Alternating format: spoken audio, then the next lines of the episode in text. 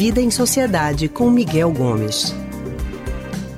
Estamos na linha com o historiador, psicólogo e psicanalista do Centro de Pesquisa em Psicanálise e Linguagem, CPPL, Miguel Gomes. Miguel, boa tarde para você. Boa tarde, Alexandre. Boa tarde, ouvintes. Boa tarde, Miguel. Um grupo tarde, de cientistas, professor, da Universidade de Copenhague produziu um trabalho de campo no qual analisou livros escritos em inglês publicados entre 1900 e 2008. Foram 11 bilhões de palavras examinadas em mais de 3 milhões de livros que mostraram que a linguagem usada em romances durante mais de 100 anos é sexista. Nos livros, as mulheres são lindas e encantadoras, os homens corajosos, racionais, mostrando o tratamento diferenciado entre os sexos. Quando isso é perpetuado através dos livros, no que pode impactar na sociedade? Esse tipo de linguagem ainda é comum em livros, Miguel? É comum, sim, Raul, Alexandre, todo mundo. Não só em livros, mas no próprio dia a dia, né? A língua, de certa forma, ela se apropria ou é apropriada a uma mistura de toda essa esse machismo e esse sexismo que está dentro do, do, da nossa sociedade, né? Se a gente pensar na língua portuguesa, por exemplo, normalmente a, a norma culta define que é possível que eu trate no masculino se houver várias mulheres a quem eu me dirijo e apenas um homem é o masculino que vira a, a, a, o, o, certo, assim, vou para dizer, né? É. Então, quando eu me refiro a vocês, assim, tá um homem e uma mulher aí na rádio, se eu me referir no masculino, é, bom dia a todos, eu estaria dentro da norma culta. E veja como isso, né, subliminarmente, está aí uma prevalência do gênero masculino sobre o feminino. Agora, Miguel. Hum. Eita, quanto bom. E a Anne Não, aqui, fique tranquilo, Miguel. Miguel. Aqui é Anne Barreto falando com você. Ô, Miguel, quando você fala, por exemplo, a gente vem percebendo essa linguagem que já é de muito tempo, ou seja, a gente fala de mais de 100 anos e muita coisa não teria mudado. Mas a gente está falando de publicações até 2008, estamos em 2019.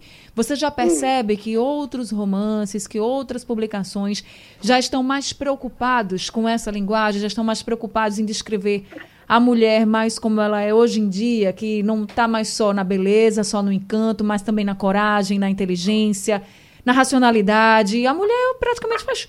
A gente faz tudo como homem, muita, muitas vezes fazemos até mais do que os uhum. homens, né? Então, assim, você já percebe essa mudança também na linguagem dos livros mais atuais?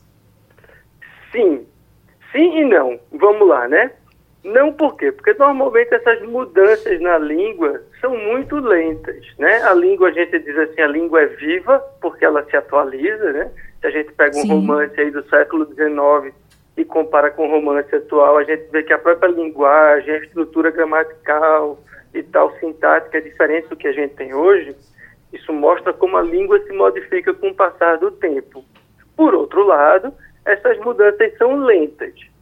Chamando a atenção para o que você está trazendo, Anne, a gente observa que nos romances mais novos, sobretudo aqueles escritos por pessoas mais jovens, nessa geração que chama millennium, né, esse pessoal que está saindo da adolescência, se a gente prestar atenção na linguagem utilizada de chat em redes sociais, então a gente começa a enxergar algumas tentativas de traduzir na linguagem escrita um, uma discriminação de gênero menor, né? Uma, uma linguagem que seja mais comum aos dois gêneros. Um exemplo é quando a gente vê em alguns lugares, assim, em vez de botar todos, como eu estava falando aqui, quando me refiro a duas mulheres e um homem, por exemplo, é colocar no lugar do, da, da, da vogal no final da palavra ou um arroba, que seria mais ou menos um A e um O ao mesmo tempo, ou alguns jovens colocam muito um X, né, que é um indicativo de algo sem um gênero definido. Estou me referindo a todos, mas não estou adentrando nesta questão de gênero, de discriminar se é masculino ou feminino. Então, essas são tentativas de traduzir na escrita essas modificações que vêm acontecendo na sociedade. Que modificações? Modificações da gente começar a entender que existe uma igualdade de gênero entre homens e mulheres, né? essa ideologia, essa, luta feminista por uma igualdade, e eu acho que nunca é demais lembrar aos ouvintes que o feminismo não defende que as mulheres sejam superiores aos homens, como o machismo faz. O que o feminismo defende é que a gente haja uma igualdade de oportunidades, de direitos, de respeito, enfim. Não se trata de colocar as mulheres acima dos homens e como alguns homens fantasiam, mas sim de tratar igualmente os dois gêneros.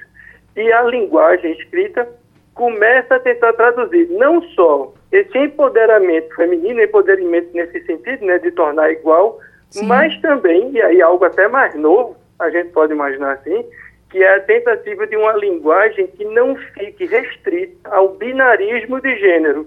O que é isso? Que não fique restrita ao masculino e ao feminino. Quando coloca o xizinho lá no lugar do O ou do A, o que está querendo indicar é que pouco importa ali que gênero há. É um, é um, é um tipo, é uma forma de entender o mundo diferente. De entender o mundo não mais pelo viés de que ou é masculino uhum. ou é feminino, mas num viés muito mais plural, em que o gênero pode ser fluido e pode ser variado de formas infinitas. Miguel, apesar dessas mudanças estarem vindo mais lentamente, mas a gente pode dizer que é um avanço, né? Sim, é um avanço no sentido não só da igualdade de gênero, mas na própria liberdade, é, vamos dizer assim, social, no sentido de as pessoas autodeterminarem a forma como querem se enxergar no mundo. Né? A gente caminha para um mundo em que a gente tem maior liberdade de entender a nossa, na nossa identidade fluindo entre os gêneros e não mais escravizada a um único gênero.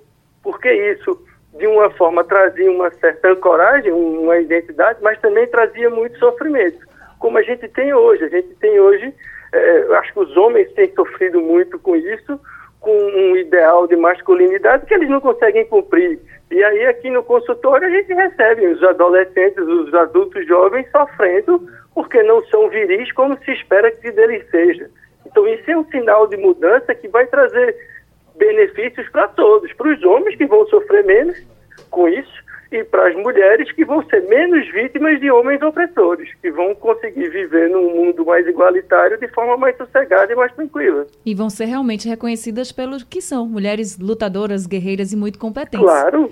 Obrigada, viu, Miguel? no mundo de hoje, meu Deus do céu, as mulheres são muito, é muito mais difícil ser mulher do que homem no, no, no mundo, no Brasil especificamente. Se Verdade. você, além de mulher, for negra, danou-se. Aí é que é difícil mesmo. Mas difícil aí acho que é tema para a gente falar depois. é verdade, Miguel. Muito obrigada, viu? Obrigada, Andy. Abraço, professor. Abraço, Raul.